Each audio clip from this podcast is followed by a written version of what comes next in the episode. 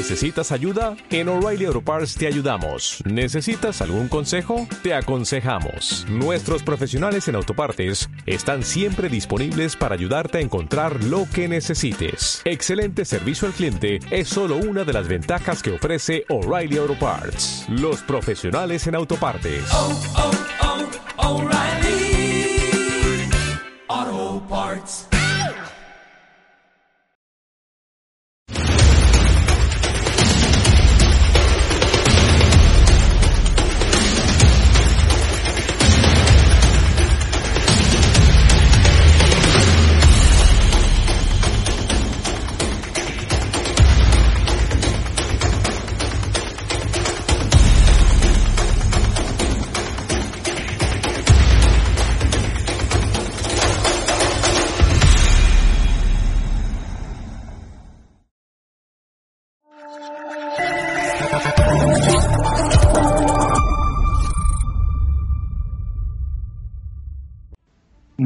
A todos, esto es Estado de Alarma. Hoy estrenamos este programa por YouTube de media hora de duración. Estaremos de lunes a jueves a partir de las ocho y media de la tarde.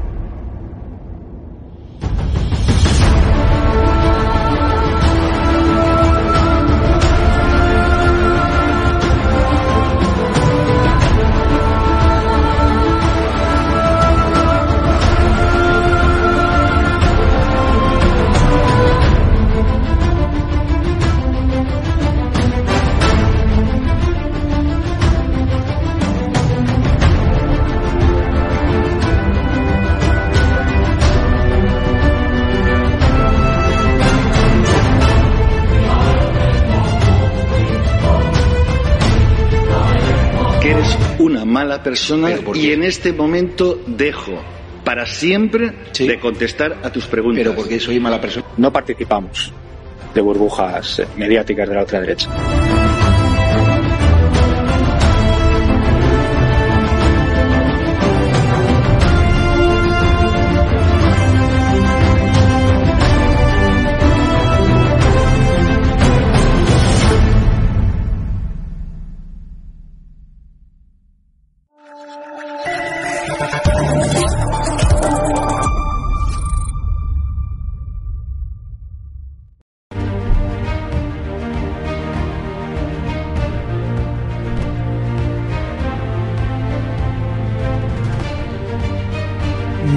Noches, espectadores de Estado de Alarma y de ATV.com. Perdonen el, el retraso, pero es que he tenido un pequeño percance. Hoy me ha tocado cambiar de coche después de 16 años con el mismo.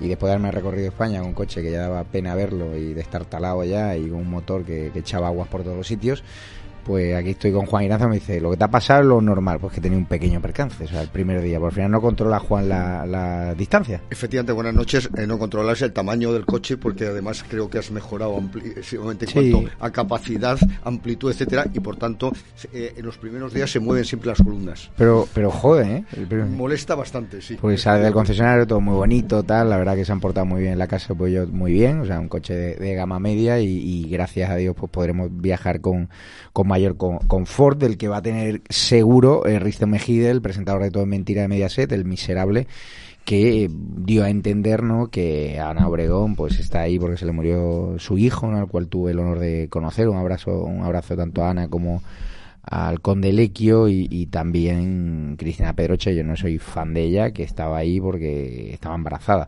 Comentario miserable de un tipo que tuvo 800.000 espectadores fin de año, hay que ser malo. Tipo sectario, el que le ha puesto, parece ser la novia, mm, los cuernos a un tipo que mm, llegó a sugerir que mi madre se había inventado el cáncer para yo tratar de argumentar una estrategia eh, o para tratar de salir a paso de una serie de polémicas en torno a mi persona, es decir, un tipo que ha tratado de machacar la reputación de personas como Cristina Seguí, como colaborador de esta casa, que ha utilizado ¿no? Eh, gran cantidad de recursos de Mediaset para librar batallas personales ¿no? Eh, por intereses de Tony Soler, el, independentista productor de, su programa. Es decir, un tipo que ha llegado a hacer ¿no? acoso a niños pequeños, ¿no? que ha, llevado, ha llegado a ridiculizarlos, y un tipo que la audiencia huye espantado, ¿no? Espantado, Risto, de verdad. Y ya contaremos tus argucias de la agencia de publicidad, los líos que tienes, porque al final cuando uno enciende el ventilador, al final la mierda cae. Y yo no me olvido lo que me hiciste y lo que hiciste sufrir a mi familia. A mí me da igual, pues los ataques contra mí me, me hacen más fuerte, pero tú no puedes atacar a mi familia y no puedes contribuir a la campaña de muerte civil que hubo contra mi persona. Ahora vamos a hablar de ti, de esas penosas campanadas que diste con mi querida Mariló, que iba guapísima, por cierto, que ya no tiene culpa de nada de esta, historia. Pero está claro, Mediaset tiene un problema, se va a cargar a, a Jorge Javier, Borja Prado tiene que tomar las riendas porque a tres media hoy contábamos incluso en edatv.news que va a fichar incluso a, a Bertín Osborne para hacer un formato pues más blanquito y, más eh, coherente y menos politizado, ¿no? Y sobre todo decía el entorno de Bertín Osborne que más con más capacidad de tener más audiencia, es fácil, ¿no? Porque Mediaset tiene una crisis de audiencia eh, brutal.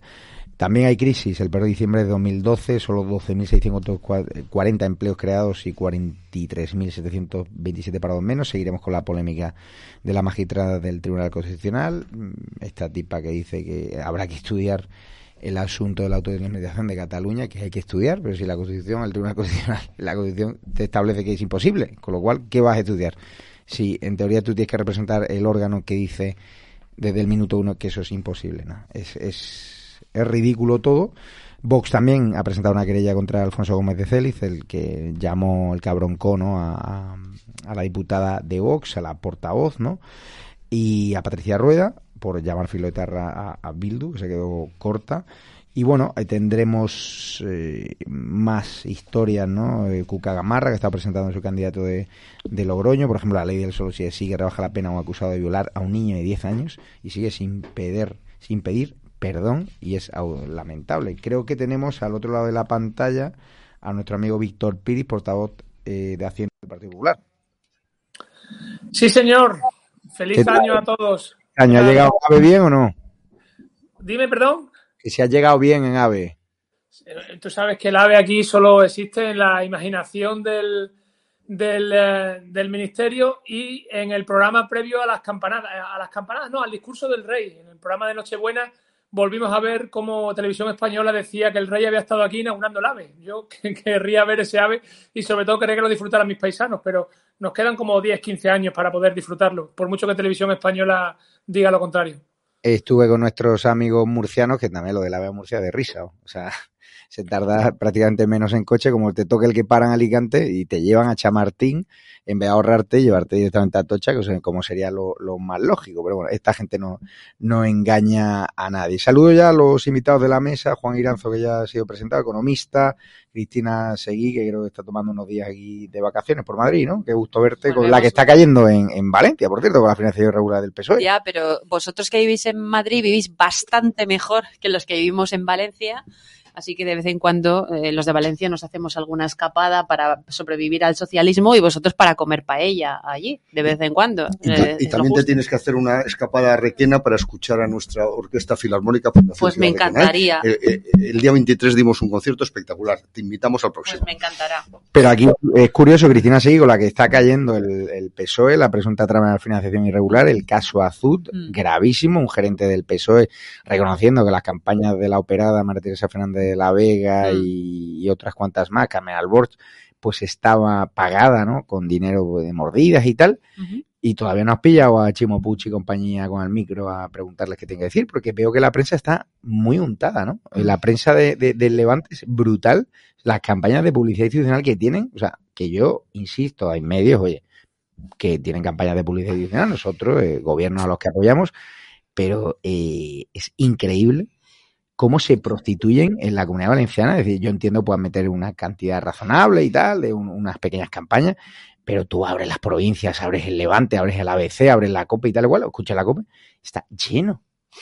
Mira, o sea, han soltado el billete de los lo del. Levante, lo del Levante es mucho más, va mucho más allá de, de untar y de y dar subvenciones, porque el Levante, que pertenece al grupo Prensa Ibérica, eh, eh, un grupo que fue eh, rescatado por Chimo Puig con un, un millón y medio, 1,3 exactamente millones de euros, eh, en un grupo en el que Chimo Puig tiene más de 177.000 euros en acciones, es evidente que es el grupo de Chimo Puig.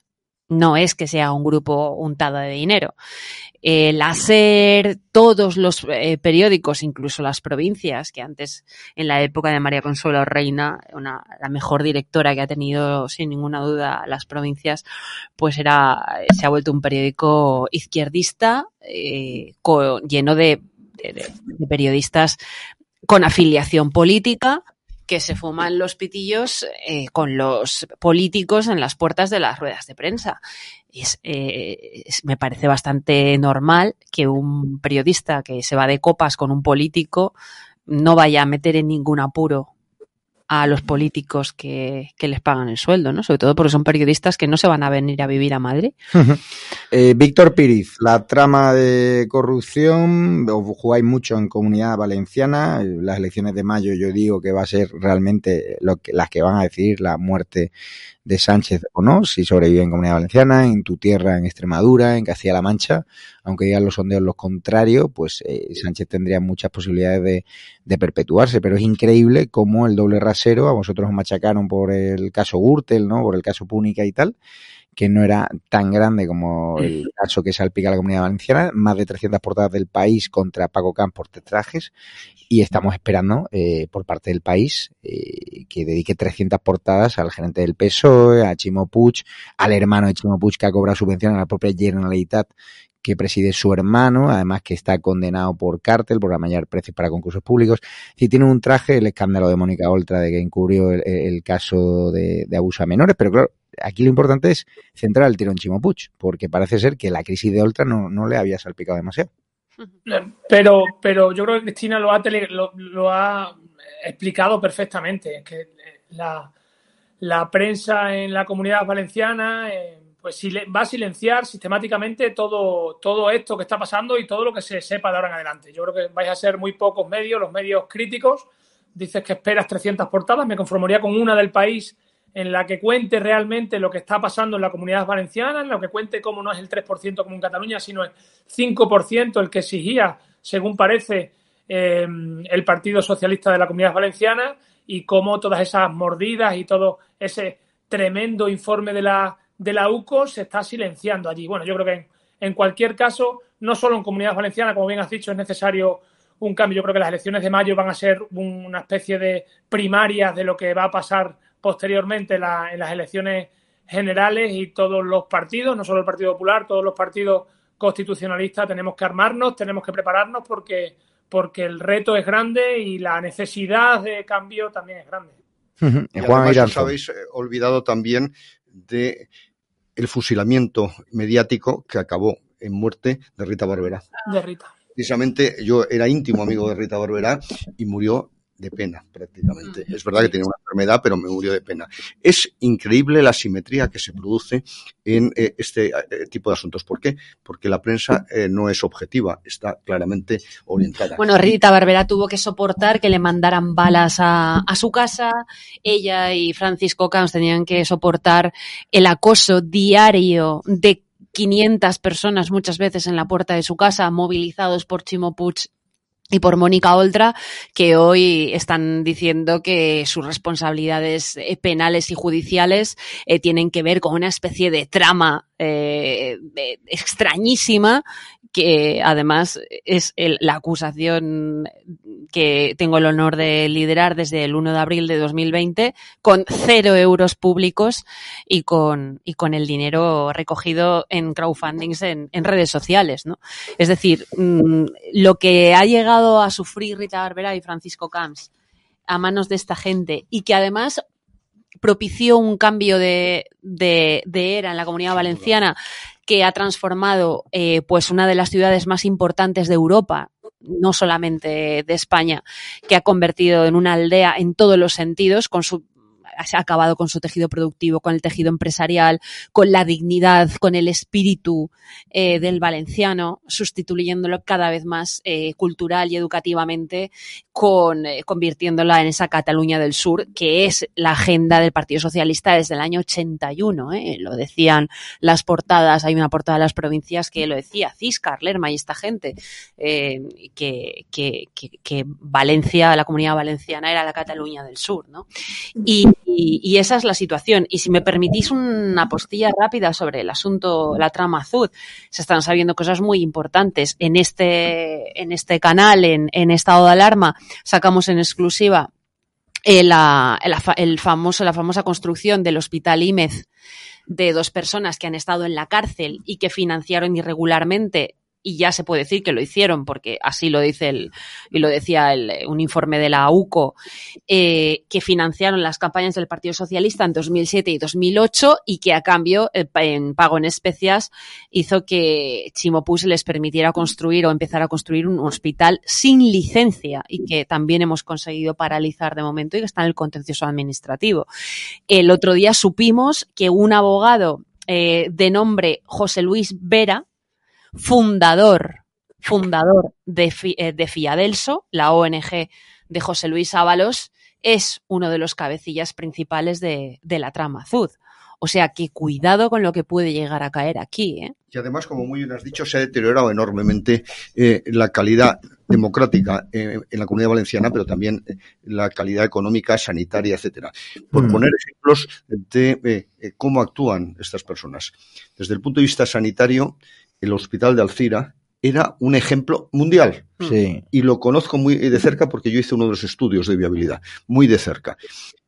Se cambió su eh, denominación, en este caso su ascripción, y se pasó a la sanidad pública por meras razones ideológicas. Y así lo sí, dijo la propia, efectivamente, es el grupo de dice, Salud. no es por razones económicas. Y como eh, en este momento, y eso tampoco se está diciendo, ese hospital nunca fue público, no se ha renacionalizado, sino que se ha intervenido. Por tanto, probablemente todos los valencianos, en definitiva, todos los españoles, tenemos que pagar probablemente unos 130 millones de indemnización, precisamente por haber acabado con ese modelo que era de los más eficientes y haber generado sí, graves sí. problemas, no solo económicos, sino para la salud de los valencianos. O también la prepotencia de estas personas. Yo todavía no termino de entender, y nadie me lo ha podido explicar, cómo es posible que la víctima del marido de otras llegara esposada a declarar. Ah. Es que es una cosa pues, pues por orden de Gabriela Bravo, que era la que en aquel momento eh, tenía a su disposición a la policía de la unidad adscrita, para que la gente lo entienda. La policía de la unidad adscrita es Policía Nacional que cobra un sobresueldo de 800 euros al mes por hacer lo que le pida el político. Creo que es un 40% aproximadamente de su sueldo. Claro, es, es muy importante, claro. Eso es así. Pues vamos a, a empezar ¿no? con malos datos. El 1 de diciembre de 2012, solo de 1.640 empleos creados y 43.727 parados menos. El empleo aumentó en España en la cifra que he mencionado anteriormente y son los datos de afiliación a la seguridad social publicados este martes. En los últimos 10 años nunca antes se había producido una creación de empleo tan leve como la registrada en 2022, ni siquiera en el año de la pandemia. En este sentido, la sustitución de los contratos temporales por contratos indefinidos fijos en discontinuo ha provocado personas que antes pasaban de estar paradas, empleadas en meses de repunte de actividad, ahora no dejen de estar dadas de alta y solo pasan de estar sin trabajo activa, lo que supone que se producen menos altas al sistema. La administración de José Montero ha salido a celebrar estos datos. Vamos a escucharla. Un comportamiento del mayor volumen de mujeres empleadas y, como digo y como insisto, mujeres que además tienen un horizonte de vida, puesto que la duración del contrato excede a lo que antes de la reforma laboral veníamos estando acostumbrados. Y pongo en relación esta, esta cifra porque me parece muy importante eh, el poder afirmar, una vez que ya ha concluido este periodo del año, que las medidas económicas que ha ido poniendo en marcha el Gobierno de España están dando efecto y están demostrando que practicamos una política útil.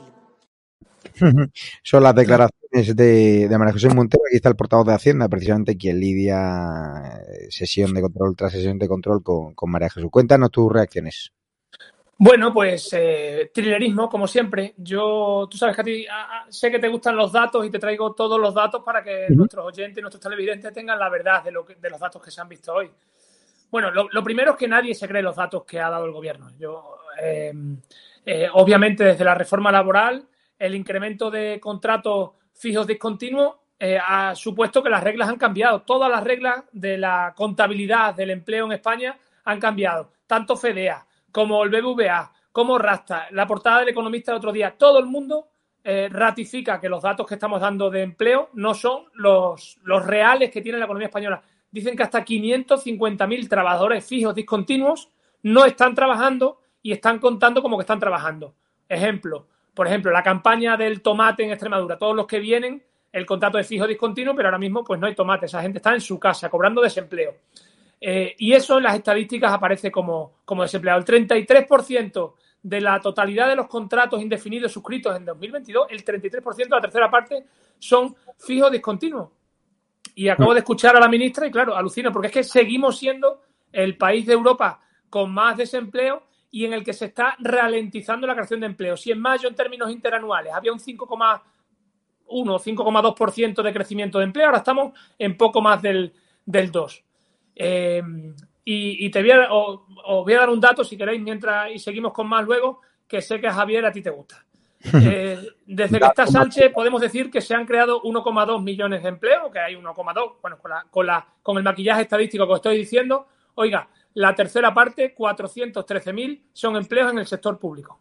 La tercera parte, 413.000 son empleos en el sector público. Las empresas están tirando, pero quien está tirando del empleo son el sector público y es pues el gobierno, el gobierno de Sánchez y los diferentes gobiernos que son los que están, los que están contratando. Hay muchos más datos que a mí me preocupan. Estos datos no son, no son buenos para nada, Javier. Seis de cada diez parados son mujeres. Oiga, el gobierno de las mujeres, el gobierno del feminismo, seis de cada diez de cada diez parados son mujeres. Y bueno, pues duplicamos la tasa de paro de, Europa, seguimos, seguimos duplicándolo pese al maquillaje estadístico y, y todo lo que queramos. A mí estos eh, análisis triunfalistas de estos datos me parecen que es un, lo que nos queda de ahora en adelante. Estamos en pre-campaña electoral y que tienen que vender esto, pero estos datos son lo que son. Hay un dato hoy que me, que me, que me hacía mucha, mucha gracia y es que eh, los autónomos en 2022 han crecido el 5, pero no el 5%. Han crecido en 5. Hay 5 autónomos más a final de año que a principio de año. Un año que debería haber sido de recuperación post-pandemia, en un año que debería haber sido el año del rebote de nuestra economía, que como hemos visto no ha habido rebote y si lo ha, visto, y si lo ha sido ha sido muy suave y vamos a tardar un año más en recuperar los niveles prepandemia, Javier. Yo estoy de acuerdo completamente con eh, Víctor y en este sentido hay que tener en cuenta que desde el punto de vista estrictamente técnico y teniendo en cuenta incluso las cifras oficiales, lo que podemos afirmar prácticamente es que la economía española ya con casi toda seguridad está creciendo negativamente en el cuarto trimestre del año o ha crecido porque ya lo hemos terminado. ¿Por qué? Porque el empleo durante la Navidad, la campaña de Navidad suele crecer significativamente y apenas sí ha crecido, aunque nos creamos las cifras de 12.640 nuevos empleados. Es la peor cifra desde diciembre del año 2012. En segundo lugar, hay que tener en cuenta que la economía española también se está desacelerando enormemente porque así lo ha revisado el INE recientemente, la semana pasada, que ha pasado bastante desapercibido también eh, para los medios de comunicación. En general, durante el tercer trimestre, la economía española tan solo creció el 0,1% en términos intertrimestrales frente eh, a lo que había dicho inicialmente el INE, que era el doble en un trimestre que es eh, el trimestre por antonomasia turístico. Pero ¿qué sucede? Que la industria está en una profunda crisis y eso la señora Montero no lo ha dicho. En tercer lugar, hay que tener claramente eh, de manifiesto que los motores de la actividad económica se están hundiendo. Según eh, los datos oficiales revisados del INE, el consumo privado tan solo ha crecido el 0,1% frente al 1,1% que se había dicho inicialmente, para que nos creamos las cifras. O la inversión eh, ha crecido, eh, en este caso ha caído frente al crecimiento previsto inicialmente. Por tanto, la mala noticia real con estos datos es que la economía eh, española probablemente está en crecimiento negativo y como decía ayer la directora gerente del Fondo Monetario Internacional, pues muy probablemente entremos en recesión entre esos países estará España que entran en recesión. Evidentemente, técnicamente no lo haremos hasta el día 30 de marzo, porque son necesarios que durante dos trimestres seguidos se produzca una caída. Y luego, por otro, estamos hablando Dime, Víctor. No, no, y todos estos datos solo te quería apuntar con 73, 74 millones de turistas en España, con una cifra eh, brutal para, para donde venimos. Eso es. Sí, pero ¿creéis que va a haber una percepción de crisis económica en el votante cuando vaya a echar la papeleta en la urna? Porque en Moncloa me dicen que no.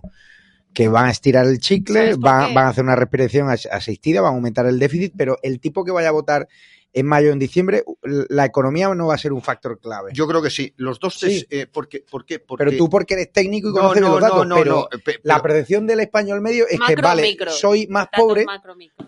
eh, tengo que ahorrar, pero no voy a la cola del hambre en la mayoría de los casos. Hombre, sí. Hay ayuda, subsidio, es decir, Sí, pero en O sea caso que- extremo, eh, que además en muchísimas ocasiones esa ayuda no llega. Pero hay que tener en cuenta que, por ejemplo, el déficit público, la deuda pública, la gente no lo percibe. De hecho, en un programa como este, pero con los micrófonos abiertos, yo dije que cada español debía 32.000 euros y dice, solo deberá a su padre. Digo, sí, y el mío, y el, y el suyo, y su abuelo. no pero, pero sí que la inflación, no, pero sí que los desequilibrios de inflación eh, que se va a seguir manteniendo alta y luego podemos hablar del asunto del IVA y del impuesto a los plásticos y por otro lado el paro que va a incrementarse, eso sí que se percibe por parte de los ciudadanos y eso es lo que explica que el consumo esté bajo mínimos. Un crecimiento en el tercer trimestre que como muy bien eh, ha dicho Víctor fue un, un- un trimestre magnífico en cuanto a visitantes extranjeros, bueno pues el consumo solo creció el 0,1% y probablemente ahora esté cayendo a pesar de la campaña. Lo que pasa es que da la sensación de que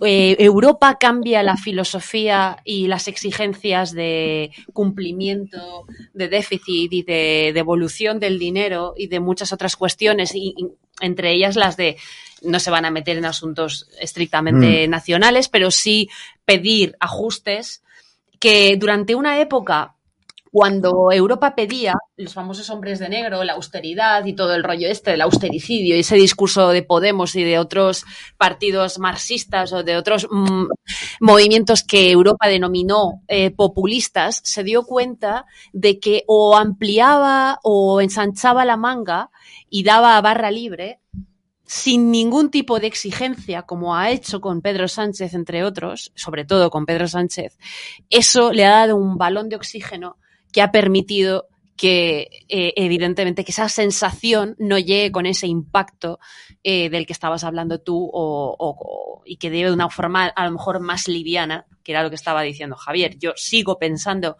que hay mucha gente que lo está pasando muy mal y, y- y lo que pasa es que venimos de una época en la que, bueno, que han habido ERTES, que han habido reducción de empleo espectacular, que muchas, muchos negocios se han ido, no van a volver a abrir nunca más. Pero que da la sensación como que Europa está jugando un papel un tanto irresponsable. en todo ¿y dónde está la dónde está? Cristina, Cristina, es que yo también creo, Si la gente está pasando hambre, ¿por qué no está en las calles? Sí que, la, sí que hay gente en la calle. Javier, No tanta como queremos, tenemos desgraciadamente. el efecto memoria de, Desgraciadamente de en el sentido porque se le está manteniendo a esa gente de forma artificial, con subsidio, con ayudas sociales, en vez de darles un empleo, en vez de incentivar ese empleo, se está creando una generación de ninis brutales. Y es así, y se le está dando que si el cheque, no sé qué, que si ayuda, tal. Eh, Vas a comprar una, una barra de pan, te dice gracias al gobierno de Sánchez, te ahorras cuatro céntimos. Es, es de risa. Pero las circunstancias económicas no son tan apocalípticas como pensábamos hace ocho meses. No, Eh, es que- al menos en la. Javier, Sí. Eh, em, es que en, el- en nuestra memoria tenemos todos la crisis del 2007, la crisis del 2008. Claro, cuando llega Mariano Rajoy, que se encuentra el 23% de paro. Claro, es que no es la misma crisis. Es que en esta, en este año 2023 entramos con el menos del 13% de paro. Claro. No tiene nada que ver una crisis con otra. Es una crisis diferente, como lo decía el profesor eh, Iranzo, es una crisis totalmente diferente y va a ser una crisis de inflación, una crisis de disponibilidad eh, de dinero en el bolsillo de los españoles. Esa sí va. En, en la otra crisis, eh, realmente lo que había era un problema. También había prestaciones, también había desempleo, también la gente cobraba el paro, pero el, el problema era diferente. El problema era que se quedaron en- en el, en el paro y no llegaban. Pero es que ahora son, tenemos españoles pobres trabajando, gente que está trabajando y que no es capaz de llegar a fin de mes con su nómina, porque se le ha encarecido todo y porque las ayudas que están llegando o son ineficientes o no están eh, adaptadas a la necesidad realmente que están teniendo los españoles. Pues son las opiniones de Víctor Píriz. Eh, nos vamos al País Vasco, porque el PP ha pedido a Urcullo que explique la colocación de condenados por corrupción al gobierno vasco Y un nuevo escándalo del PNV. Adjudican 2,5 millones de euros a un chiringuito de supuesta gestión del agua plagado de enchufe, porque aquí se habla mucho de la corrupción del PP, del PSOE y tal, pero es que en el PNV eh, saben bastante de corrupción, el caso de Miguel, por ejemplo, que a vosotros ni les sonará, pero Ana Salazar, eh, secretaria general del PP de Álava, nos va a explicar cómo es esto de la colocación del número del PNV Alfredo de Miguel, condenado a 13 años de cárcel por grave delito de corrupción en la estructura del gobierno vasco, concretamente como gerente de una entidad pesquera dependiente del Ejecutivo y como portavoz vasco en viaje oficial en encuentros con el gobierno de España. Yo entiendo que son los pagos, los favores prestados por haber guardado silencio en el momento. Sí, muy buenas noches, Javier, y bueno, y feliz año a todos, lo primero. Gracias, Ana. Gracias. Gracias. Bueno, pues sí, es tremendo lo que estamos viviendo aquí en el País Vasco y, y sobre todo en Álava, porque yo creo que eh, el PNV con Álava todavía la castiga más si cabe que con el resto de provincias vecinas como Vizcaya y Guipúzcoa. Y efectivamente, como has dicho, es tremendo que una persona que está ha sido acusada y condenada a 13 años por corrupción, Alfredo Miguel, que fue el número dos en la Diputación, que fue diputado de entidades locales, que aquí lo que significa es que manejaba todo el dinero que se movía de la zona rural, es decir, ellos manejaban todo ese dinero, todo el dinero que iba para los pueblos, para sus alcaldes y para sus chiringuitos, que es lo que al final han ido creando y que esta persona eh, lleve desde el año 2019 en una empresa pública que es ASI, que es una empresa pública que maneja dinero público y que maneja muchísimo dinero y que dan dinero a otras entidades, lógicamente siempre y casi siempre de su cuerda. Y que encima no solo eso, sino que ahora también le hayan nombrado eh, gerente del puesto del puesto pesquero y que esté haciendo esos viajes incluso eh, pues con el propio gobierno de España. O sea es tremendo lo que estamos viviendo aquí en Álava con los chiringuitos y con la corrupción y que no esté pasando nada porque parece que, que no ha pasado nada y es que llevamos desde el año 2019 que se destapó y no creas que es que ha habido ninguna dimisión, todo lo contrario, como decimos, siguen manteniéndole en el poder y en estos puestos. El PNV tiene tal entramado, compra los votos, que es lo, triste que se, está, que se está viviendo aquí, y tiene tal entramado que lo que hace es colocar a la gente, o sea, tiene sus propios chiringuitos. Pero entiendo que el PNV, todos sabemos que, gobierna allí, pues eh, tejiendo, redes clientelares. Al final, todos aquellos gobiernos que llevan décadas en el poder, al final son muy tendentes a la corrupción. Allí juntan a los periódicos tradicionales, al diario, al diario Vasco, al Correo, al Noticias de Álava. Yo que soy corresponsal del mundo del País Vasco lo, conozco bien y estos escándalos al final les sale gratis al, al PNV en las urnas y cuando no le sale gratis, los que crecen son los malos, los proletarras de Bildu, que parecen ser que van a dar la campanada en las próximas elecciones municipales y autonómicas.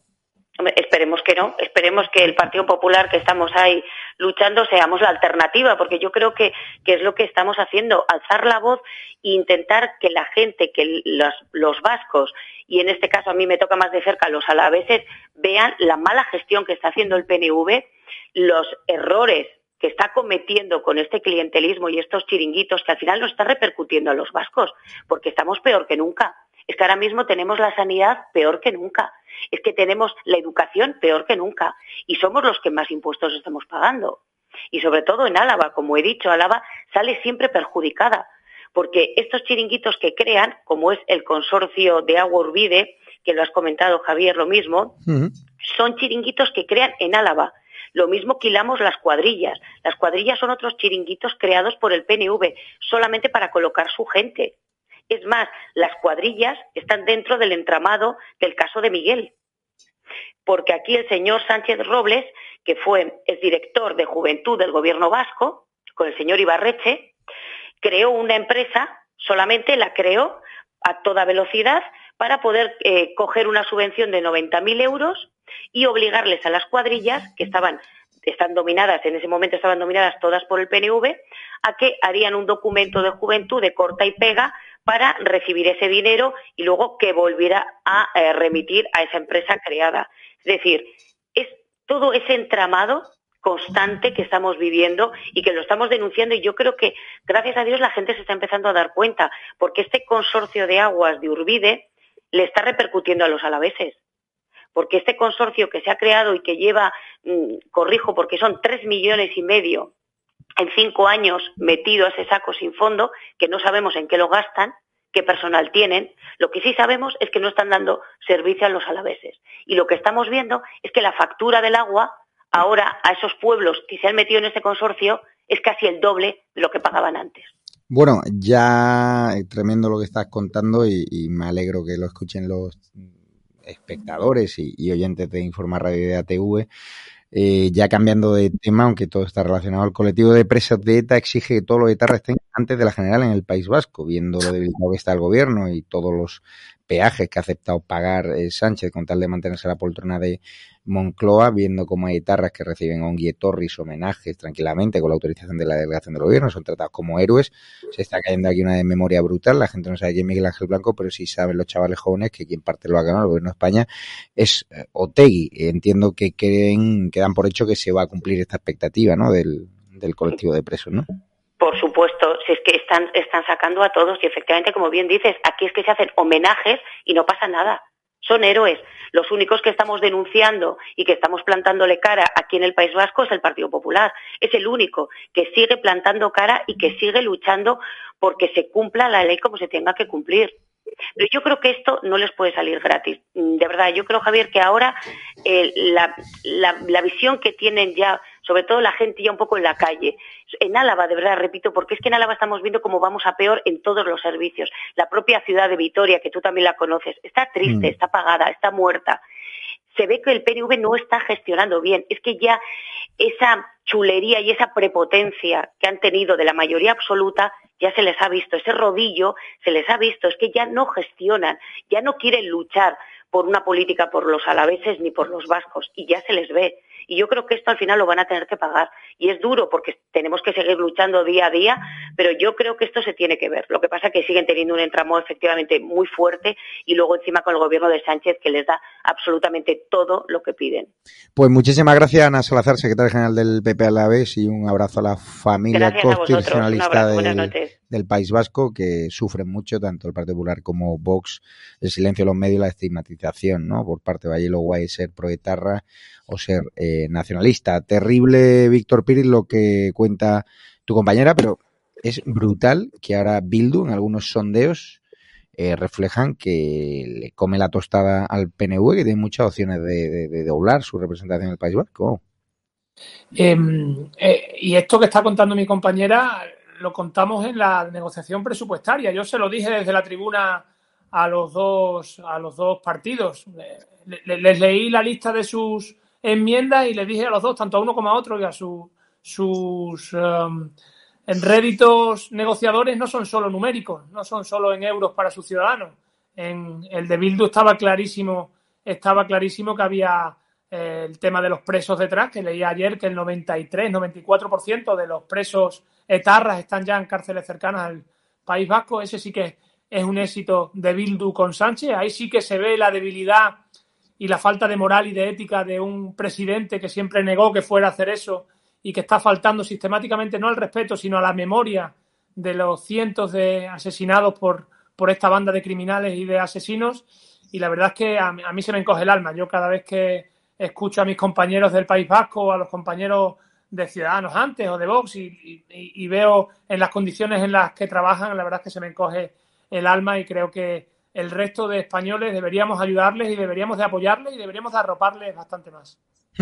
Pues Juan Iranzo, ¿te da pena lo que está pasando en el País Vasco? Se está imponiendo la de memoria, los homenajes a Etarra. ¿De qué sirvió tanta sangre derramada? Me parece dramático. Y en este sentido, en primer lugar, poner de manifiesto que los héroes son precisamente los que se están enfrentando, y en este caso políticos, algunos ciudadanos, etcétera, a esta realidad eh, que es eh, el control ya no del PNV, sino de Bildu. No solo en, en el País Vasco, sino en Navarra, que es un asunto también enormemente preocupante. En segundo lugar, lo que hay que eh, poner de manifiesto es que España no puede olvidar a las víctimas de estos asesinos, porque en ningún caso hubo una contienda, un conflicto, lo que hubo es asesinatos por parte de una de las partes y víctimas por parte de las otras. Y hay que recordarlas permanentemente. Eso lo hacemos desde algunas asociaciones civiles, como puede ser el Club Liberal Español o eh, Libertad y Alternativa, etcétera, etcétera.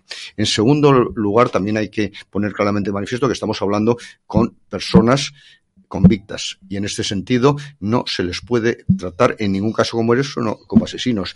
Y eh, yo me estremezco cada vez que veo uno de esos homenajes y se olvida la memoria de las víctimas. Por tanto, yo creo que estamos viviendo una situación enormemente preocupante y lo más alarmante y grave de todo el asunto es con eh, eh, el apoyo explícito, ya no implícito, explícito del gobierno de España. eh, querella de Vox, precisamente contra Alfonso Rodríguez de Celis, el presidente de la mesa en ese momento, que sustituye a, a Merichel Batet, por llamar la atención, por abroncar a Patricia Rueda cuando llamó precisamente a Bildu filoetarras. Así lo ha anunciado hoy la Universidad Nacional Jurídica de Vox, bajo la dirección de Marta Castro, que re, recuerda que dentro de Bildu están miembros de ETA directamente. Es decir, Mercha Pirúa, este portavoz que le queda muy bien a algunos periodistas, fue condenada por enaltecer los, los atentados terroristas de ETA y desde las páginas de Legging señalaban los objetivos civiles. Yo la conozco bastante bien de mi etapa en el País Vasco. Lamento que mis compañeros pues eh, prefieran ¿no? caer en el síndrome de Estocolmo. Cristina. Bueno, eh, yo creo que hemos visto todos auténticas aberraciones a lo largo de los últimos años, sobre todo a partir de 2017, no solamente en el Congreso de los Diputados, que también, sino también en el resto de los parlamentos españoles, eh, en, entre los que incluyó, por supuesto, al Parlamento catalán, donde se dio un golpe de Estado en 2017. Eh, yo quiero recordar que la que hoy preside el Congreso de los Diputados, Meritxell Batet, eh, votó a favor de eso que ellos denominan el derecho a decidir, que desde luego no es el derecho a decidir cuáles son las farolas que van por la diagonal, sino el, el, el, derecho a atentar contra la integridad y la unidad nacional. Y quiero, eso lo hizo en 2013 en el Congreso de los Diputados como diputada del Partido Socialista y quiero recordar también que en ese, en ese Congreso se ha llegado a cometer verdaderas ilegalidades por parte de esta señora que tuvo que ser llamada a, a capítulo por el Tribunal Supremo porque se negaba a, cumplir las normas con Junqueras y con todos los que recorrieron el pasillo y los, y los escaños del Congreso de los Diputados, dándole la mano, por cierto, al que hoy es presidente del Gobierno. Las ilegalidades que se cometen eh, contra los jueces, contra el Tribunal Constitucional, Quiero decir, por supuesto, que esas ilegalidades no se podrían llevar a cabo sin la complicidad de otros jueces y otros magistrados y que vemos todos los días como, eh, personas absolutamente infectas del Partido Socialista y de la izquierda española y del separatismo, pues se dedican a llamar fascistas a los demás e incluso a, agredir a algunos diputados. ¿no? Eh, yo simplemente espero espero que esta querella esté bien fundamentada, porque eh, hubo una querella que yo creo que no estuvo bien fundamentada por parte del partido político Vox contra eh, Irene Montero por ese comentario sobre los niños eh, que tenían derecho a tener relaciones sexuales con quienes quisieran, incluyendo a los adultos, y que por eso, pues, eh, yo creo que se ha, que se ha perdido. Se podía haber hecho mejor. Por cierto, eh, nos vamos a ir a publicidad. Después de publicidad le preguntaremos a Cristina Seguí si entiende a, a Macarena Olona. Es decir, ha pasado de, de mm. denunciar la violencia, de, de, de que a, la izquierda llamase violencia de género a lo que es la violencia intrafamiliar y tal, a reivindicar estos postulados de, de la izquierda, del feminismo más, más radical. Entonces, no sé si hay alguien al volante ahí o no sé qué ha pasado, tú que has estado en conversaciones con ella. A la vuelta de publicidad, eh, recordaros, estamos en los diales FM Madrid Norte hoy 104.5. Madrid Sur 89.7, Valladolid 87.6, Tenerife 91.9, Vigo 99.7, Murcia 101.5, Valencia 90.3, Sevilla 104.1, Mallorca 95.4, Córdoba 104.9, Huelva 93.8, Málaga 89.6, Antequera 96.0, Ciudad Real 90.9, Ávila 96.9, Granada 107.1, Oviedo, Gijón y Avilés 107.9. Recordar que nos podéis seguir en las redes sociales, en Twitter, en Facebook, en Instagram, en TikTok, búsquennos, Estado de Alarma, edatv.news, eh, también en los canales de YouTube. Y recordad, tenemos una cuenta bancaria para ayudar tanto a, a nuestro proyecto de libertad, a todos los colaboradores, a Javier García Isaac, porque obviamente para pagar todas estas instalaciones, para pagar los colaboradores, para pagar a la gente ¿no? que hace más en su día a día y que trabaja, que echa horas aquí, pues hace falta recursos y una forma es eh, una cuenta bancaria y abogado que están todos ofriéndonos Ahora hemos tenido que dejar una fianza de 1.000 euros por un asunto de, de Cristina, de Plus Ultra, pero bueno, lo hacemos encantado. Ibercaja ES 72 2085 9298 7803 3043 1954. Si quieren eh, dejar un mensajito, bueno, repito, ES 72 2085 9298 7803 3043 1954 y también en edatv.com se meten en la web, eh, se registran en un botón de colabora y una vez registrados en la web, no prueben a registrarse en la app, pues se descargan la app de EDATV en Apple Store, en Google Play, en Android TV también en Apple TV, en Fire Stick, en un montón de dispositivos que tenemos, y también la Informa Radio, muy importante, descargar la app porque algunos nos decían, no, es que no se escucha mi zona. Pues descargar las apps en Google Play y en Apple Store y no hay ningún problema. Y quien quiera mandarnos una nota de voz, participar en el programa, lo puede hacer al 686-366715, 686-366715, y quien quiera también asociarse ¿no? con una cuota pequeña y participar en los distintos eh, los distintos sorteos que hacemos. Ahora vamos a sortear un, un, pack ibérico buenísimo de un patrocinador. Así que le gusta el jamón, ya sabe lo que tienen que hacer. Pues nos vamos a publicidad y volvemos nada, en un periquete, porque Cristina nos va a dar su opinión sobre el tema de Macarena Olona y también sobre Risto Mejide, que es un miserable, y vamos a explicar por qué lo es, porque se ha metido con nuestra querida Ana Obregón, con Cristina Peroche, puede hacer lo que le da la gana, puede ir desnuda lo que quiera, pero no puedes acusar a Ana Obregón de haber utilizado la muerte de, de su querido hijo, que era un crack además. En breve volvemos.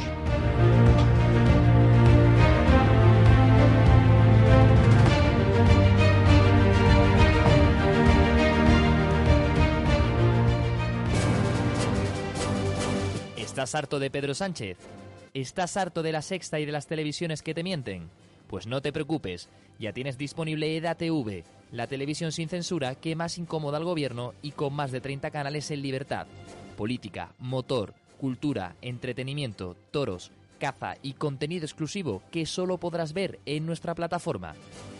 Regístrate gratis en edatv.com y descárgate las apps en Google Play, Apple Store y Android TV. Únete a la televisión sin censura.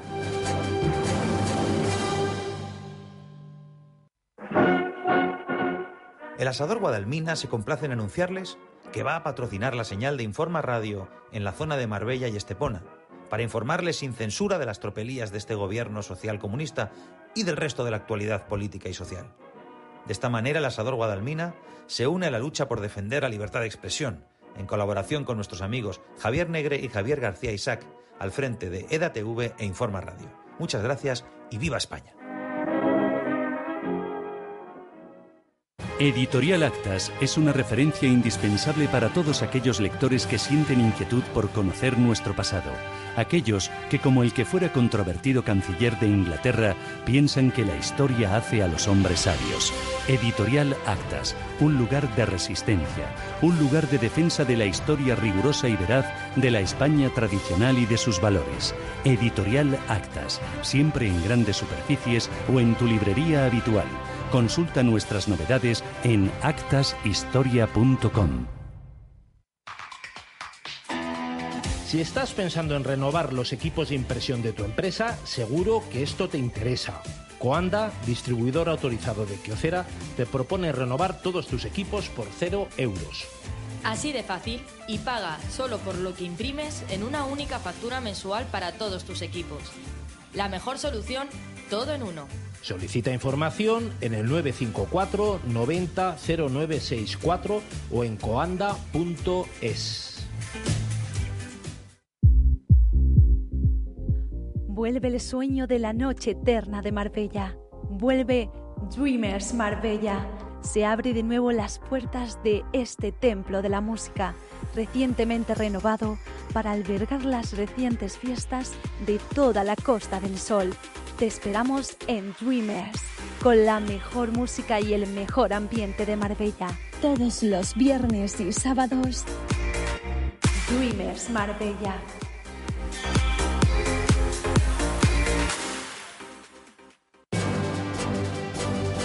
edatv.news, tu digital de referencia, donde encontrarás información confidencial sin censura, con las noticias que más incomodan al gobierno y que te esconden otros medios de comunicación. La información más políticamente incorrecta. edatv.news, la información confidencial que te hará libre.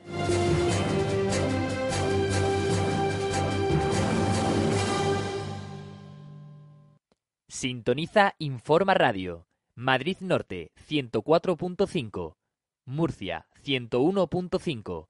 Valladolid 87.6. Tenerife Área Metropolitana 91.9. Vigo 99.7. Informa Radio, la radio que mereces.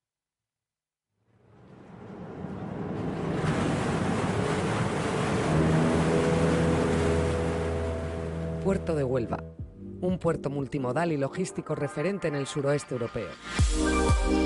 Un puerto que quiere celebrar contigo el 150 aniversario de su existencia.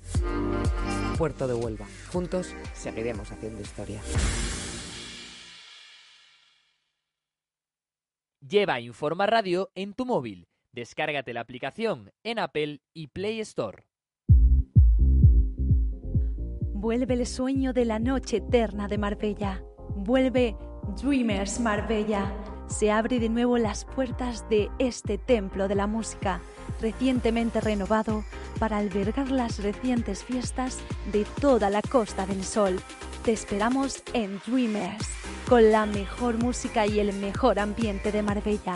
Todos los viernes y sábados. Dreamers Marbella.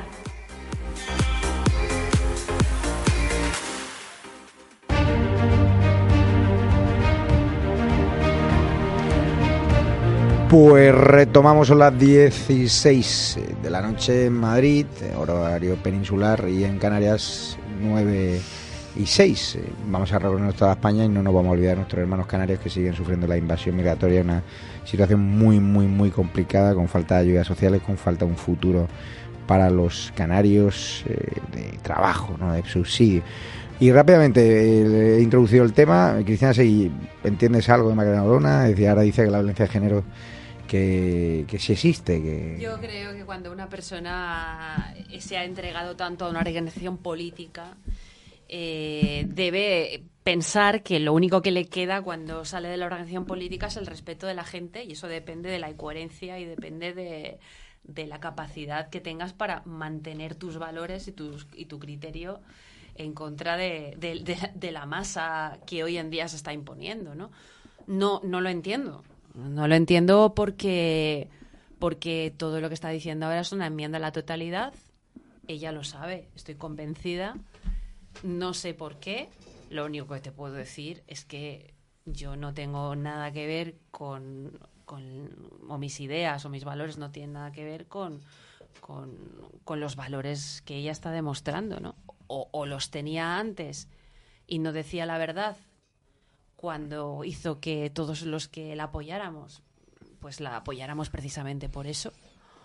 O, o, o, ahora no se los cree y es una impostura, ¿eh? No, no lo, yo no lo... Pero es que ya lo ha defendido no lo la tribuna del Congreso, Juan. Y, y, y yo la defendí cuando salió de Vox porque yo sé lo que hacen las organizaciones políticas y, cuan, y cómo acaban con la gente. Sí, pero yo creo que esta razón empieza a tener, o sea, yo creo que tiene la razón eh, Vox, pues esta señora en unos meses, y mira que le tenemos aprecio personal, destruye su propia reputación, reivindicándose a la izquierda, siendo la más progre de la ciudad, solidarizándose con Begoña Gómez, cuando sus compañeros, sus compañeros de Vox están recibiendo con ataques James todos los días. Con James Rhodes y con, y con Irene Montero, y con la propia Irene Montero, y, y, asumiendo el discurso. Sí, que yo empiezo a pensar que toda cosa... la película que montó, que Vox tiene la razón aquí. Porque cosa... con este comportamiento, pues imagínate cómo era dentro. Hombre, a este nivel solo hay un precedente, que es Jorge Bestringes que hizo exactamente lo mismo, pasarse eh, de ser secretario general a, ser de Podemos. Pero dicho lo cual, es inexplicable. Y desde luego, yo la tengo a, a, Macarena como una persona inteligente y evidentemente si dejas la política, mejor, peor o regular, dejas la política y tenía que haberse incorporado a su puesto de abogado del Estado y haber desarrollado su labor, eh, en este caso profesional, y haberse alejado de la política. Yo... No entiendo lo que está sucediendo. Es imposible. Eh, todos cambiamos de opinión, pero es imposible cambiar tan espectacularmente en tan poco tiempo. Y, y, y la pregunta que nos hacemos es, eh, ¿ahora está resentida y dice lo que no piensa o antes defendía lo que no pensaba? A mí me recuerda medida a ese disidente que le están, entre, eh, le están entrevistando le, eh, y le preguntan, ¿pero usted no tiene ideas propias? Y dice, sí, pero no puedo estar más en desacuerdo con ellas. Pues eso es lo que le ocurre. Yo, yo no pienso que cuando una persona sale de un partido tiene que dejar la política. O sea, no por lo menos eh, institucional. Hay otro tipo de política y otro tipo de oposición eh, en eso que vulgarmente o conocidamente se denomina la batalla cultural en, eh, en, la que ella se podía haber implicado de múltiples formas. De hecho, ella lo estaba haciendo con unas conferencias, yo asistí a alguna que me pareció magnífica, pero pienso que la política hace cosas con las personas que no me gustan y, y las transforma Ya, de pero- manera pero que no, me gusta. Ella no ha, no ha lanzado una fundación iberoamericana para, en teoría, la igualdad entre el hombre y la mujer y luchar creo, contra, contra, la yo creo que eso es un soporte. contra el discurso a favor de la violencia de género y la ella defensa de la sale de Vox y ella necesita un soporte. No, no, pero me refiero que es que de repente monta toda una parafernalia y ahora cambia de discurso Bueno, a dos semanas. Esa es la incoherencia, evidentemente, ¿no? Eh, eh, si montas una fundación para dar esa batalla, seguir en política eh, de una forma no institucional, no oficial, yo creo que, que obviamente tienes que regirte por tus propios principios eh, básicos, ¿no? Y por, por- no he leído los estatutos de la fundación ni conozco los detalles, pero, pero eso es así y sigo insistiendo en que me parece una persona brillante con unas cualidades eh, intelectuales brillantes que debería de descansar de cosas, de muchas cosas que le han pasado a, a otro nivel no político y, y que harían polvo a cualquiera. Y creo que ella debe de descansar, creo que debe de respirar y luego volver como ella quiera y en la forma en la que ella quiera.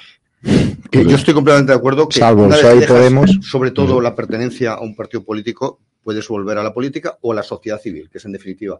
Pero también creo que hay que tomarse, y ahora es lo que estaba diciendo Cristina, un cierto año sabático y, de reflexión, de tranquilidad, de descanso, etcétera. Y eso es lo que probablemente eh, tenía que haber hecho Macarena y no lo está haciendo. Yo estoy convencida de que podría haber eh, sido una estupenda analista política en muchos programas de televisión. Esos programas de televisión hubieran estado encantados de contar con ella, eh, asumiendo ella el discurso que ha tenido siempre. Claro, evidentemente. Eh, porque hace falta un discurso. Bueno, va, rápidamente, está Víctor Pérez del otro lado. La ley del solo si es sí rebaja la pena a un acusado de violar a un niño de 10 años. Esto es una parar. Pues más de 17 violadores en la calle, más de 100 eh, depredadores sexuales eh, beneficiándose de reducciones de pena por esa ley del solo si es sí de Irene Montero y también del gobierno de Carmen Calvo y compañía, porque todos lo prescribieron desde la tribuna de Moncloa. Aquí nadie pide perdón, reivindican esta ley y lo cierto es que hoy España es más insegura por culpa del ministerio que más ha gastado, eh, en teoría, para mm, defender a, a la mujer cuando realmente se ha quedado ese dinero en chiringuito, en burocracia y no llega el dinero donde tiene que llegar, a más recursos policiales, a más recursos judiciales, a las víctimas de malos tratos eh, de verdad, a las mm, personas que lo están pasando mal y también a los hombres que son víctimas de, de malos tratos, que los hay también. Hombre, estos últimos días. Vamos a escuchar a Víctor Pérez. Sí, de hecho, una mujer que ha envenenado a- O sea, y nadie dice nada aquí. Sí, y, y- y alguien escuchó en el, en el Aló Presidente versión 3.0 del 30 de diciembre, eh, del 31 de diciembre, ¿alguien escuchó a Sánchez hacer algún acto de contrición con, re- con respecto a esta ley que está poniendo en la calle o está reduciendo la condena a cientos de violadores en nuestro país? Porque yo no lo, yo no lo escuché. Lo lamentable es eso, porque en política puedes meter la pata, claro que puedes, claro que puedes meterle, te puedes equivocar, por, por supuesto que te puedes equivocar, como en la vida, como en la vida misma lo, lo que te hace diferente es ser capaz de pedir perdón cuando metes la pata. Oiga, es que este gobierno ha metido la pata hasta atrás, es que la ministra, a la que yo llamé en la tribuna y me siguen insultando a diario inútil, porque me parece que es un ministerio totalmente no útil, un ministerio inútil como el de Igualdad, es que esta ministra hizo una ley, impulso su agenda ideológica en una ley infumable eh, en la que le avisaron o le avisamos, le avisó mi compañera Marta González de lo que iba a pasar y ella dijo que estábamos exagerando y que estábamos mintiendo y estábamos alarmando a la sociedad y está pasando lo que dijimos que iba a pasar. Esta gente está empezando a salir a la calle, a esta gente se le están reduciendo las condenas. Recuerdo en verano, cuando lo, final de verano, en una tertulia contigo, cuando lo, lo hablamos, y esto es lo que esto es lo que nos espera en este país. Y un gobierno que no pide disculpas, porque lo más importante, y sobre todo corrige el error. oiga, si has cometido el error, corrígelo cuanto antes. No, no lo corrigen. Ellos están en su agenda ideológica, en sus temas, en, sus, en su día a día que va por, por perpetuarse unos en Moncloa y otros a eh, sacar el máximo jugo de este gobierno, de la debilidad de este gobierno. Hablo de los independentistas y de los filoetarras, porque aquí sí se les puede llamar filoetarras, ¿verdad, Javier? No me vas a quitar la palabra como... Sí, YouTube, canal. Mira, yo, Pues yo, yo, varias cosas, Víctor. Yo, evidentemente, cuando uno pide perdón por algo, acepta que ha cometido el error. Es decir, no creo que Pedro Sánchez esté pensando en aceptar o en acatar o en, o en, o en asumir delante de la opinión pública que esto es responsabilidad suya. Eso por un lado. Eh, Yo creo que hay una estrategia política de vertir tal, eh, eh, tal cantidad de calamidades y de barbaridades y de problemas sobre la sociedad que yo creo que él sabe que la- los- las polémicas no se mantienen en el discurso social más allá de un mes, o dos o tres semanas. Eso, eso es así. Es decir, la gente, para bien y para mal, no vive de esto como vivimos nosotros, no está en el discurso diario, hasta que te toca, ¿no? Luego, por otro lado, hay un, hay un discurso, o, ahora mismo acabas de decir que tu compañera pues ya avisó de esto. No, asumimos que todo lo que está ocurriendo con la ley del solo sí es sí es una cuestión de incompetencia. Por supuesto, son incompetentes. Es gente absolutamente iletrada, eh, que, cuya única, eh, cuyo único mérito es el de haber hecho cursitos en violencia de género y demás estupideces. Pero es que hay una eh, intencionalidad en todo esto. Las feministas marxistas, las feministas de izquierdistas, son eminentemente antipunitivistas. No creen en las penas para el, para el reo, para el culpable de un delito. Y por supuesto, en esos- entre esos culpables están los violadores, los asesinos de mujeres y los pedrastas. Esta gente ha dicho por activa y por pasiva literalmente eso. Lo dijo el otro día. Cristina, ¿nos quieren a todos los padres en la cárcel? O Sí, sea, pero, pero eso es, eso es otra cosa. Esa es una cuestión distinta. ¿Vale? Es- estamos hablando de verdaderos delincuentes. Estamos hablando de verdaderos delincuentes. Ellos no creen que tengan que existir las cárceles, creen que las cárceles se tienen que vaciar.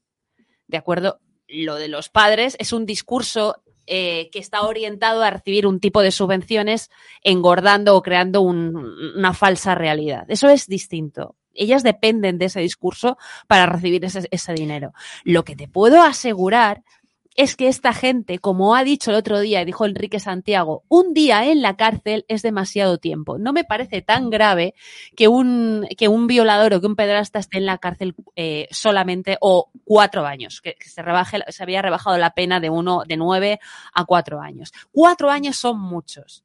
Esta gente, este tipo ha asesorado, ha sido abogado de violadores de niñas de las FARC. O sea, estamos hablando de gente, y también lo dijo, eh, por cierto, Vicky Rosell, que cree que los delincuentes sexuales son víctimas también de, eh, de una educación patriarcal, del machismo, de algo que no se toca, que algo que no existe y que por lo tanto nunca se puede eh, tenemos, que se- tenemos que seguir avanzando. Son las 10 y 17, ya eh, última, la recta final del programa y el tema favorito de Cristina, bueno.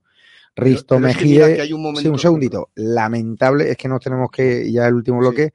El día que empezábamos el año, el presentador Risto Mejide cargaba contra Cristina Pedroche en Obregón las campanas de Telecinco, que luego al día siguiente supimos que por qué estaban nerviosos. 800.000 personas, solo a 300.000 de la sexta, o sea, una de las opciones menos vistas de la, creo que, no sé si la televisión local de Marbella se vio más, pero Cristina Pedroche y Ana Obregón reciben este ataque miserable de, de Risto Mejide. Primero, por toda la polémica que se está creando. Segundo, porque Ana, tú eres una persona que sabe muchísimo más de tele que yo, muchísimo más, llevas muchísimos más años y eso es indiscutible. Me sorprende que no veas que esto no iba contigo, ni con Cristina. Me sorprende que no veas que yo puedo tener ideas equivocadas, me puedo equivocar en mis planteamientos y estoy abierto a discutirlos contigo cuando haga falta, en privado o en público, me da igual. Pero mi comentario de que la muerte de un ser querido o un embarazo da audiencia, igual alguien debería preguntarse a quién le da audiencia. Esto, insisto, Ana, no iba contigo. Esto iba con los que nos ponen ahí. Esto iba con la misma gente, los mismos directivos que están en un despacho Radio Televisión Española en 2020, apenas cinco meses después de que haya fallecido tu hijo, y deciden que tú des esas campanadas. Esto va con el mercado del morbo. Contra el que yo me siento, eh, pues, eh, como digo, bastante en contra de ese mercado. Lo siento. Es ridículo. Vamos a escuchar lo que dijo Risto. Decimos adiós a un 2022 lleno de aprendizajes, no sé si. Bueno, en mi caso, bueno, yo creo que nuevos comienzos. Ah, sí. ¿Hay algo que anunciar? ¿Un embarazo? No. ¿O la muerte de un ser querido? Porque eso siempre da audiencia. No, bueno, eso siempre va a suceder, desgraciadamente. No. Pues ese fue el comentario. Eh, vamos a escuchar la respuesta de, bueno, de Ana Obregón, la carta, ¿no? Eh, donde le acusa de, de todo. Eh, a Risto, donde dice que es un auténtico miserable puede jugar, ¿no? Con ese tipo de comentarios. Víctor Piri, ¿cómo te quedaste cuando escuchaste el, el comentario de, de este hombre? Pues si te digo la verdad, no, obviamente no, no, no disfruté de las campanadas en Telecinco, tengo mejor gusto que todo eso. Y, y lo he visto posteriormente y me he quedado alucinado. O sea, bueno, este hombre lo vemos a diario, el que lo vea, yo, algunos lo sufrimos a diario también. Me parece que, me parece que hay comentarios que definen a la persona y que todo lo que diga yo va a ser casi andar sobre lo que él ha dicho sobre sí mismo, diciendo lo que ha dicho. O sea, que la, que la, que la, que la muerte da audiencia define también un poco el tipo de televisión que, en el que algunos creen y en el que algunos llevan apostando mucho tiempo. Y no solo hablo de él, hablo de los directivos y hablo de. Yo creo que como sociedad también nos lo tenemos que, que hacer mirar. Si estos empiezan a ser referentes sociales para nuestros jóvenes, eh, yo como padre de dos niños pequeños me debería o me debo empezar a preocupar, a preocupar bastante. Eh, Yo tengo bastantes esperanzas en Borja Prado. Le conozco muy eh, de cerca y creo que va a cambiar radicalmente la línea editorial de esta cadena porque desde luego ha perdido el norte y ha perdido los televidentes.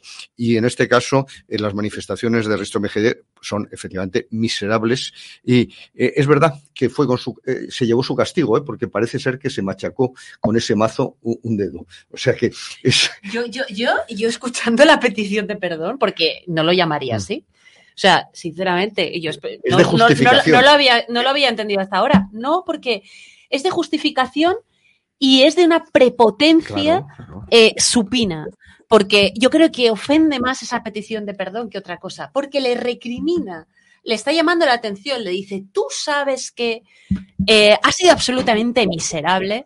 Con esa petición de perdón demuestra, como ha demostrado siempre, que además de miserable y de mala persona, es un cobarde y que lo único que espero es que lo pague eh, perdiendo las oportunidades profesionales que otros han perdido siendo competentes y buenas personas por su culpa. Vamos a ver qué, qué pasa. Lo cierto que Risto Mejía llegó a sugerir que me había inventado que mi madre tenía cáncer para escapar de una polémica y generó su propio programa. ¿Qué hace este miserable? Este miserable no tiene cojones eh, levantar un medio de comunicación por sus propios medios, de tener los recursos que teníamos nosotros cuando empezamos, que eran cero, desde un canal de YouTube le plantamos cara y él con todos los recursos, con todo Mediaset a su disposición, se dedicó a machacar mi reputación online, la de Cristina, la de Alvis y la de otros colaboradores. Y eso no se olvida. Pero tú puedes intentar atacarme a mí, que la pela. Pero la próxima vez que hable de mi familia, vamos a hablar de la tuya también. ¿Vale, Risto? Y vamos a hablar de tus pufos en la agencia de publicidad. Porque aquí cuando yo enciendo el ventilador, la mierda te, cava- te, cae y te va a caer bien. Y esto yo, como siempre, espero a mi momento. Y sabes que hay mucha información y sabes de lo que hablo, ¿no? Y sabes perfectamente lo que pasó el otro día en un apartamento de Madrid y con quién apareciste, ¿vale? En Plaza España, ¿vale? ¿Quieres que lo cuente ahora o, mañana? Eh, O se lo explicamos a Laura Escanes, ¿no? Que vas de víctima, le explicamos a Laura Escanes lo que hay de verdad y por qué sale huyendo. Entonces, déjate de hacer el imbécil y ponte a hacer periodismo de verdad o publicidad, lo que quieras, deja de maltratar a niños pequeños como hacía cuando estaban esos, esos talent shows y haz algo con dignidad. Haz entrevistas, o sea, haz periodismo en profundidad, o sea, haz algo bueno eh, por nuestro país, por reconcilia, o sea, pero deja ya de utilizar tú, eh, tus medios o los medios de una casa como Mediaset que se devalúa teniéndote ahí para tratar de machacar a tus enemigos, a tus rivales al servicio de productores independentistas, ¿no? Y con eso lo hago extensible a Marta Flis, a todo esto que se están riendo, llega un momento que las tornas se cambian y está en una situación de inferioridad. Y cuando uno tiene información, el tiempo siempre juega a su favor. Entonces, lo único que pido, Risto Mejide, que antes de hablar mal de mi familia, vigila la tuya y piensa, ¿no? Si los trapos sucios que tú viertes falsos sobre mi familia, también tienes que, lavarlos tú, ¿no? En público o en privado. Con lo cual yo nunca he entrado a hablar de esos temas, me parece ruin y miserable, pero si tú vuelves a atacar, ¿no? A mi familia o algo relacionado con la mía, tendré que contarlo. Entonces, Risto, eh, te pido por favor que pidas perdón de verdad a Ana Obregón, a Cristina Pedroche, porque pues ella está ahí, no porque esté embarazada, sino porque lleva un montón de años estando ahí con David el Diverso para arriba para abajo y está generando récord de audiencia, tres media cada vez ultimar su fichaje con, con este hombre, con Bertín Osborne, o sea, está negociando en ello, es decir, Mediaset, ojalá que Borja Prado la levante, se cargue a Jorge Javier, al cual, con sus posicionamientos políticos, provocó la huida de numerosos anunciantes, pero lo único que le pedimos a Risto que no utilice su posición de abuso de poder televisivo, de tener más recursos, de controlar la escaleta, para tratar de machacar a gente que lo único que teníamos era un canal de YouTube. Ahora tenemos más instalaciones, más medios, más recursos y más pasta. Y cuando toque, hablaremos también de tu vida como tú hablaste de la nuestra y también esca el programa de la forma tan tergiversada y tan retorcida que hiciste. Y publicaremos las grabaciones de tus directores de programa, eh, de tus redactores, cuando hablaban conmigo, por ejemplo, o cuando me pedían perdón por la manipulación de la que era, de la que yo había sido víctima. Entonces, cuando escuches todo eso y lo escuche toda la audiencia, ahí te vas a replantear. Y eso va a llegar, y el momento lo decido yo. Es únicamente, exclusivamente yo. Pero que ahora entiendo a Laura, ¿eh? que te haya cambiado por un, por un youtuber o por un cantante, la verdad es que no, no la sigo muy bien, pero es que aguantar tanta miseria moral en un ambiente doméstico. Se le ve más feliz. Tiene tela. No, hombre, se ha rejuvenecido la chica, además que yo no tengo ningún problema. Coincidí una vez en un restaurante con el Risto y tal, un, un japonés de aquí de, de, Madrid, y el tipo no tuvo los cojones de, de levantarme la mirada. O sea, porque al final es un tipo que se siente mal, porque Tú ves el programa y lo único que hace es escarnio público y, y aprovecha los duplex, las conexiones, que pueden cortar la realización, a los tertulianos les tratan como monos de feria en la mayoría de los casos, y la gente decente, Girauta, Marco de Quinto, la gente decente se acaba yendo. Y ellos montaron toda una opereta falsa para tratar de machacar mi reputación y buscar mi muerte civil. Y no lo consiguieron, y cada día estamos más fuertes. Y gracias a esos ataques, como esos ataques que hace Risto, a, a Díaz Ayuso, Almeida, que le llama de todo y tal, que los caracterizas, pues al final nos hacen más fuertes, con lo cual, gracias Risto por toda la publicidad que nos has dado, pero hay una línea roja. Si hablas de mi familia, pulsamos el ventilador y contaremos lo que sabemos y los pufos de tu agencia de publicidad y cómo hacen las negociaciones, porque has dejado muchos enemigos, muchos cadáveres por el camino. Y al final, cuando tú viertes calumnias constantemente, cuando tú presionas a la gente, cuando tú tratas de conseguir, ¿no?